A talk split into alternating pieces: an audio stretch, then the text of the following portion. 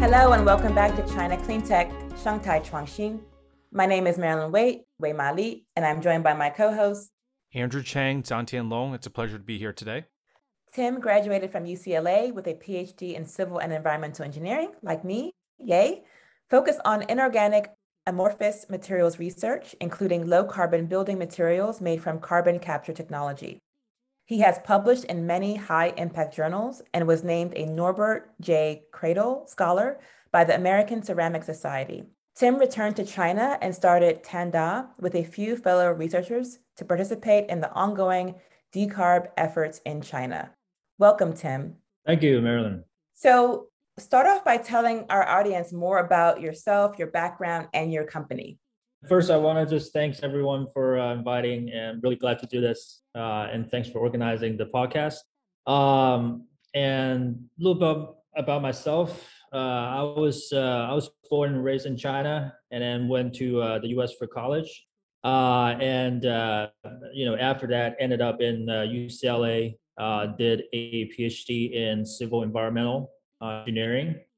You know, I was mainly focused on the material side of the you know research business and i was uh, uh, you know during the phd period of time i uh, i participated in a carbon capture global contest called a Carbon XPRIZE. You know it's a uh, it's a contest that uh, you know uh, the foundation select you know the so-called best carbon capture technology and award you know 7.5 million prize and our team actually ended up with uh, uh, you know the the best team won the prize.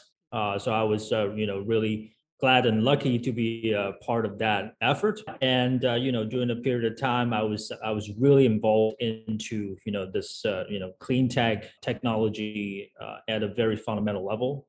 so I was doing a lot of material molecular design of you know the product that we are making uh, and then, you know, after graduation, I was involved in startup ecosystem in San Francisco uh, for for approximately two years. Uh, and returned to China. You know, during a period of time, I was, you know, China wasn't really pu- uh, pushing for the green tech or decarbonization full speed. Uh, but after, you know, 2020, it was clear that China want to start to really push for decarbonization process pretty much overnight. So, uh, you know, me and a couple of fellow researchers back in uh, UCLA and also University of Toronto, you know, all of us were uh, involved in uh, the the carbon capture research project. We we decided to come back in China and, you know, start a company and you know start to commercialize our uh, you know our research and try to try to be part of it. Great. So, what exactly, what on earth is CCUS? What does it stand for? How big is the market opportunity? I think we, we're hearing a lot about carbon removal or CDR, and there's all of these acronyms. So, can you break this down for us? Yeah, sure. CCUS, uh, for, for those of you uh, don't know, is uh, stand for carbon capture, utilization, and storage right? This is pretty much three actions uh, crammed into one word, right? So it's carbon capture, that, that, that that's one part of business, utilization and storage. So it depends on the combination of your process. It could be CCU or CCS, right? So it could be carbon capture utilization only or carbon capture plus storage only, right? The process in, in a nutshell is basically, uh, you know, the process would separate the CO2 emission uh, physically and or chemically, right, from a you know usually a point source uh, of a CO2 emission, right, and then uh, we uh, turn the CO2 that's captured into uh, either a usable product of value or we push it in, into some sort of uh, storage space right? And, and then uh, you know store it permanently that's the whole CCUS process. And as for the, the market opportunity, it really depends on what type of technology that we're talking about, right? Uh, so the traditional carbon capture technology uh, using, you know, chemical absorption cannot turn a profit. So those are the type of technology that captures the carbon for the sake of capturing carbon, right? And I say that with no judgment of good or bad, right? So we're gonna and we're gonna need it later.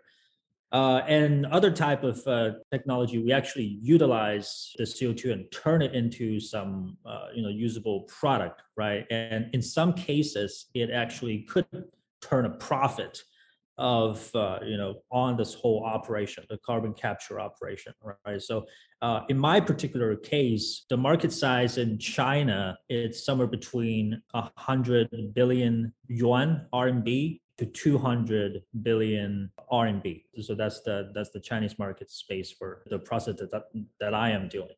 Great. So what is unique about your ccus technology at tenda? The profitability side of the story is uh, incredibly important for us, right? So we believe without profitability, CCUS is extremely hard uh, to be widely used, and it's uh, it, it only going to make limited contribution to the whole problem, right? Um, so essentially, what we're doing is uh, we utilize many types of solid waste like fly ash, uh, steel slag from uh, you know different source of industrial waste and but also CO2, right? The CO2 in the flue gas from the power station, from the steel plant, from the chemical plant, right? So essentially, CO2 is part of the input material for us, and our output is concrete product. Right. So right now we're doing a standard brick that you can apply on the road, you know, you know, the sidewalk, uh, but also permeable brick, right? That is uh, you know loved by a lot of Chinese cities, and ultimately we're uh, trying to do the ready mix, right, which is uh, the largest portion of the concrete uh, industry, right? So we're trying to uh, you know turn CO2 into concrete product with a process that's that has a cost that's significantly lower than the traditional concrete making process. And is that lower cost because you are taking the CO2 from the steel plant. Can you break down the main drivers behind that cost reduction? And perhaps for our audience as well, break down how steel works as well, because a lot of people don't realize for some of the heavy industries like steel, cement, and chemicals, exactly why it's so carbon intensive. Sure. Um, so those are, uh, you know, essentially two questions, right? So um, why we can lower that a cost than normal and what are the sources right that we can really uh, you know for us to capture carbon? So essentially uh, you know we are using a lot of the waste materials right? So compared to a traditional concrete uh, making with cement the cement has an incredibly long uh, supply chain right? All the way from mining right, to making the clinker, right, burn it into a very high temperature. It's very energy intensive, you know, it's a lot of CO2 emission, right? Essentially, we are skipping over energy intensive, carbon intensive process and just use the industrial waste directly as our, uh, you know, starting point right? And the CO2 capture uh, part of the story is really how we, you know, build up the strength right after we you know pre-treat all the uh, industrial waste. So the carbon capture part for us is the ingredient that you know makes our product strong enough that reaches the strength level that can pass the strength test and you know push it into the markets so carbon is part of our sourcing material right? And with carbon we can you know increase the strength and build our final concrete product right and for us uh, we are really benefiting from you know the whole industrial scenario in china because china has a lot of industrial waste uh, as opposed to europe or the US where it's really starting to deindustrialize, right? So China has it's still being industrialized. It has somewhere between three to five billion tons of you know different types of uh, you know industrial waste so we're really you know sitting on all, all of our resources gathering all of those facts uh, you know we're really in a really good situation to actually lower our cost you know we're really in a good proximity uh, to our source material and our CO2 source. That makes our whole process profitable and the cost easily controlled. So the three to five billion tons of industrial waste in China, is that annual? Uh, yes. Some say that the CCUS has a, a potential to capture and store between 1.5 and 2.7 gigatons each year by 2050. That would equate to roughly around a quarter of China's carbon emissions. Do you think we're on that trajectory to get there? There's still obviously quite a long way to go, but judging from the resolve of uh, you know the, how China really want to you know seriously want to decarbonize, and you know how uh, China organizes uh, the whole decarbonization progress. I think it's uh, you know definitely achievable as for the number of 1.5 gigaton to 2.7 gigaton. Uh, especially you're talking about a time frame by uh, 2050. Are we on the right trajectory together? Um, there's still uh, some time to see if we're uh, if we're actually on the right trajectory. So, you know, China is it only started to uh, commit to the decarbonization uh, process in 2020. So it, it's still uh, in in a process of uh, evaluating and planning and you know initiating many different you know types of technology or channels to change the production model right? So decarbonization process is essentially the you know a huge change of industrial production level. So China is still at the stage of trying to carve out the most efficient way to decarbonize. But I have a really good faith in you know China will successfully implement that, uh, judging from its past record of many different huge construction project, or you're, you're talking about the whole infrastructure capability, judging from its past record, I, I, I have a lot of faith in that. Got it. Over to you, Andrew. Thank you, Marilyn. Tim, thank you for the overview. All really helpful just in terms of defining the specific technology that you guys are developing in the CCUS space because there's a lot, right? And we've seen a lot of um, investment from Bill Gates to Elon Musk about carbon capture technology in the States, right? So, but when you talk about China and China's speed and reaching that goal to really make this a pragmatic, cost efficient, scalable solution. You know, from what I know from our work in China and with these big projects and new technologies, oftentimes it's it's very state supported at a demonstration scale. And so tell me a little bit about the projects, where these CCUS projects are located specifically, but also where are your projects? What governments are you working with? And what are the details of those type of partnerships? I think there's one word that you use that's really, uh, you know, it's it, it's very true. It's pragmatic, right?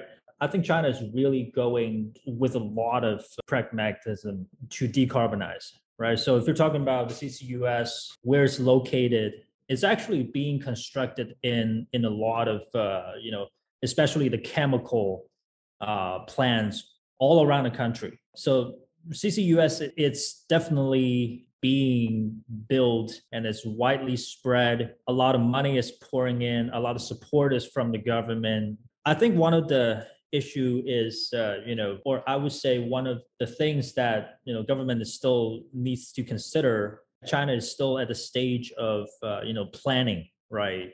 Uh, trying to establish its own strategy so how the central government call it is, you know, it's uh, uh, 先先立后破, right? So it's trying to uh, find out a, a suitable uh, strategy first, right, and then try to scale it, right? So so before uh, anything is tested and proved uh, viable, it will not get widely built right? So CCUS, although it's we can see it in, in in a lot of different chemical plants, or I know steel plants are trying to uh, build that technology. We still need to convince that CCUS is useful, it's uh, scalable, right? It provides a very pragmatic solution to uh, the current Chinese industry. Uh, so once we we have done that, I think uh, Chinese uh, government will back us up even more in the future. That's super exciting.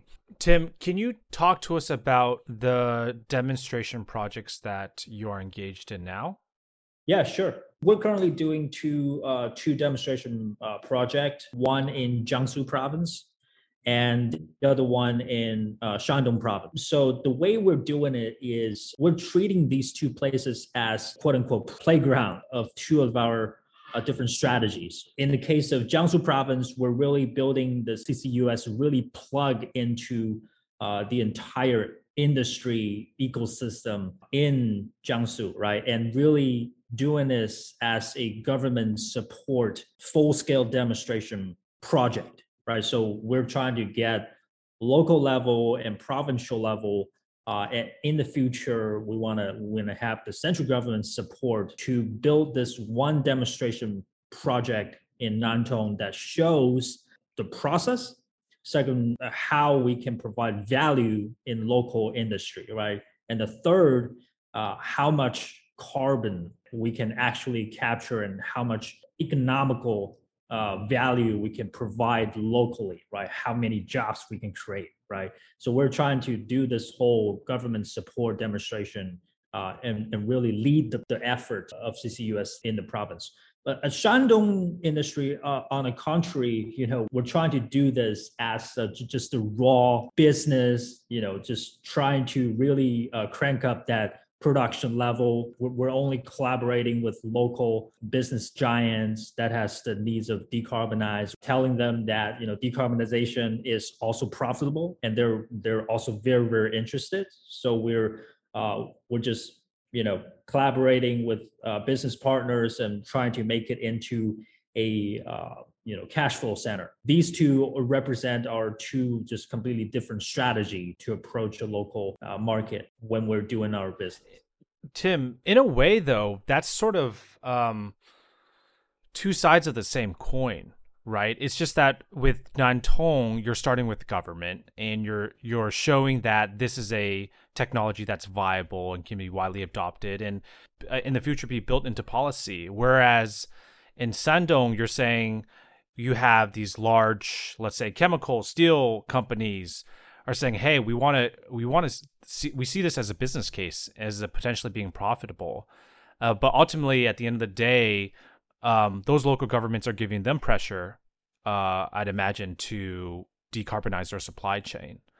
So, do you agree with that? That there's sort of two sides of the same coin, but you're just approaching it differently. I think ultimately it, it's definitely a combination of two different approaches. In the case of government support project, we're focused more on you know uh, some of our next generation products, right? So so the focus is really to uh, you know well first of all get the idea out of there, and second is try to project uh, where we could be uh, let's say in five to ten years and also you know the you know gather with the strength of government fund is uh, you know it's very hard to match just from a private company right? So in the case of government uh, demonstration pro- uh, project we we can get power plants the steel industry the the concrete industry the, these two huge gigantic industry all collaborating together right to do one demonstration uh, project just because we have the the support of the government right? So that is more demonstrating let's say the production model right? So the point is to show how we can improve how we can change how we can decarbonize the current industry production model. In the case of uh, you know shandong we are doing it not as a, a full scale you know everybody participating together uh, all the industry involved. We're not trying to do that. We're, we're having a very, very focused pinpoint, right? That we can uh, get in the industry, grab a very, very clear, concrete niche market that we can easily get a hold on, and just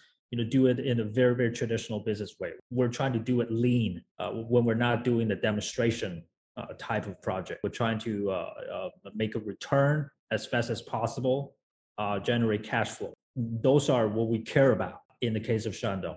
That's very clear. Thank you for making that clarification. So let's talk a little bit about policy. We know that in the US, there's policy measures such as the 45Q, which is a US federal production tax credit that rewards companies for storing carbon dioxide on a per ton basis. Germany has a subsidy program that supports the raw material industry in developing CCUS technologies. I know you mentioned that China's still in the planning stages, but are there any relevant policy measures in the 14th five year plan that is accelerating CCUS adoption? Uh, yes, uh, the, the CCUS technology is, uh, you know, clearly stipulated in the 14th uh, 10 year plan in China, and it shows up repeatedly right? Apparently, the, this will be one of the major focus in the uh, decarbonization process.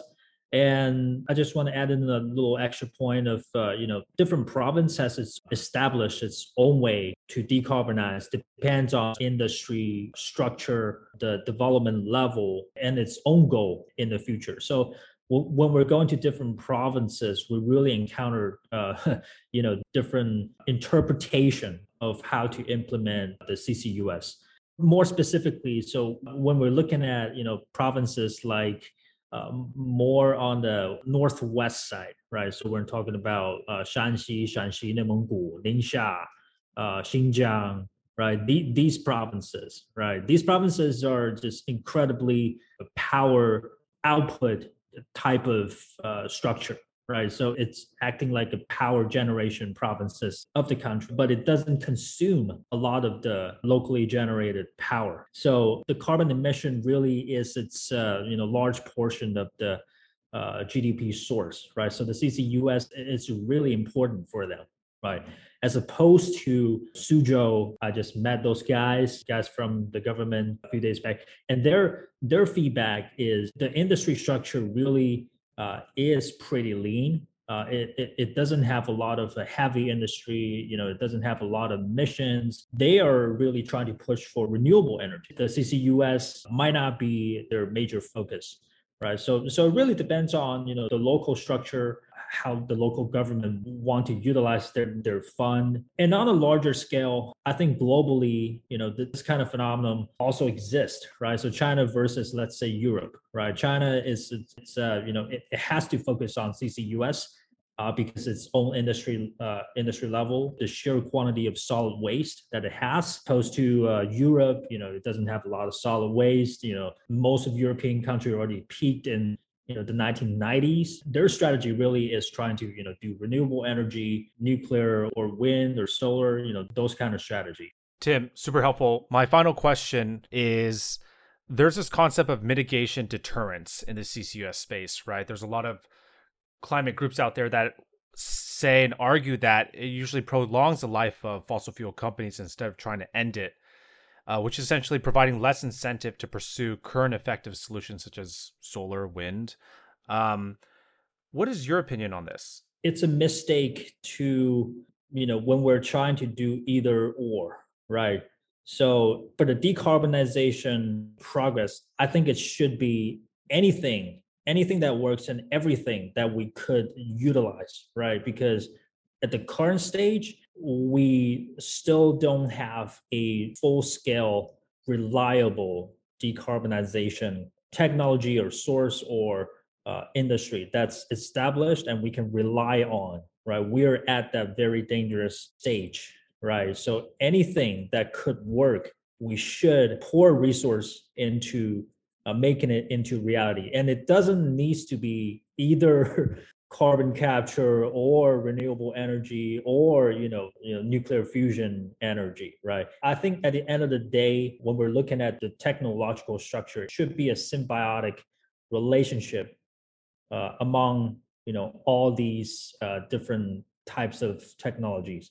And I think I, I, think more specifically for CCUS, the goal is not really trying to prolong uh, the fossil fuels for a couple of reasons, right? So fossil fuel, uh, first of all, it's still very important. It's it's one of the major source for uh, people's livelihood, right? I mean, it's it's really easy to say ended, uh, but it's you know, let's say it's just incredibly hard, right? For for China last year in 2021, we had this mass uh, shortage of power, right, at, at, the end of the year. And it's only caused by a, a few, um, two to three percentage of shortage on the coal supply, right? So two to three percent of coal supply shortage can cause a massive power shortages in eastern China. And let's think about if we just end fossil fuel, right? That that's just a massive, massive change to the society. You know, unless we have something that's really reliable on the renewable side, we still rely on fossil fuel uh, for our own livelihood before we can uh, say we can you know rely on some type of renewable energy uh, the, the ccus it's still absolutely uh, necessary because other than decarbonization we, we still have uh, many other priorities right people need to live the economy needs to grow right uh, you know we still have this international collaboration or competition uh, many things going on right? And the ultimate goal of decarbonization is still to preserve the stability, right, of, of everyone's livelihood. So, so we cannot mess it up just you know ending the fossil fuel right? So ccus is still still very very important. And on on the side of renewable energy i just want to say one one point that that, that i was thinking about uh, earlier today because i was talking with a uh, industrial zone in southern china. And and their problem right now is not that they don't have enough renewable energy believe it or not. Their problem is they're having too much renewable energy that they cannot use right because that industrial zone is um, you know a, a, data center right so so data center cannot use uh, you know wind uh, electricity because it's it's just not reliable enough right what if it stopped producing electricity right so although they have a lot of wind turbines uh, along the coastline, they cannot use all of those uh, energy, right? It's not reliable enough. They're trying to find a, a solution to utilize all of those extra energy. And the CCUS trying to say, hey, you know, give us all of those extra energy and we can capture carbon. You know, that, that that's one of the things that that I'm working on right now. So my point is, you know, uh, right now it's not even simple as switching to renewable energy and we can all be be good and you know we have a lot of very very detailed problem that occurs uh, when we're switching to renewable energy when we're trying to adopt the renewable energy and carbon capture it's it, it's a really important bridge thank you Yingtian. i will challenge some of this a little bit in that i think we can easily, when I say we, I think those that are working on climate solutions, whether they're CCUS like like you or um, other kinds of interventions across all kinds of sectors, we can tend to just think about renewable energy as solar and wind, which couldn't be further from the truth, right? So we have uh, modeled in Project Drawdown over 80 solutions to, to climate change, only of which a handful involve solar or wind, right? We have baseload renewable energy and baseload low carbon energy, right? Baseload low carbon being nuclear and baseload renewable being all kinds of hydro, including in-stream hydro and also geothermal, right? And I think that we really have to expand and massively accelerate the full suite of low carbon energy technologies uh, beyond solar and wind, right? Because I think that is where we um, we can easily default to those technologies and that those alone are, are not sufficient as i think you're alluding to. However if we combine with all of these other low carbon and renewable energy resources that offer base load then we actually have uh, the the full decarbonization package. And we have economies from costa rica even to you know kenya's grid is very clean that are that have run 100% on low carbon and renewable energy and have made it work. And I can just, I mean, for me, it's like a, an economy like China, if it really accelerates with all of these technologies, you could have the roadmap for the entire world, right? Given how, as you mentioned earlier on, it is still industrializing, right? So if China can somehow get this right, then I think we're we're good on a global level. And I would just love to know what you think about about that perspective. I think you're absolutely right. I think the the whole uh, global community is still trying to diversify the way we're developing our technologies. So, so we have all of these, you know, you, you, you mentioned these many different types of technologies, and all of them are great, right? So I, I, I think we're doing the right thing. We're trying to not focus only on one way of doing things, but also, you know, we're trying to lower that risk, right, by diversifying our investment of our time and resource and our political assets right into different technologies. So that is absolutely great. And i think at the end of the day i am very optimistic and uh, you know i i think in the future um, if we're talking about the time frame of uh, 2050 or even beyond uh, our technology will be even more developed. We're still on our way. So everybody is still uh, you know needs just do our best in our own industry. Tim thank you so much for the lightning interview and conversation we learned so much from this and please keep us informed of your demonstration projects and how it goes. And any final thoughts to share? Thank you, guys. Uh, it's, it's it's been a pleasure. It's been a pleasure to uh, to uh, discuss with you guys. Awesome. Thank you, Tim. So, really great discussion with Tim and the technology set that he's working on.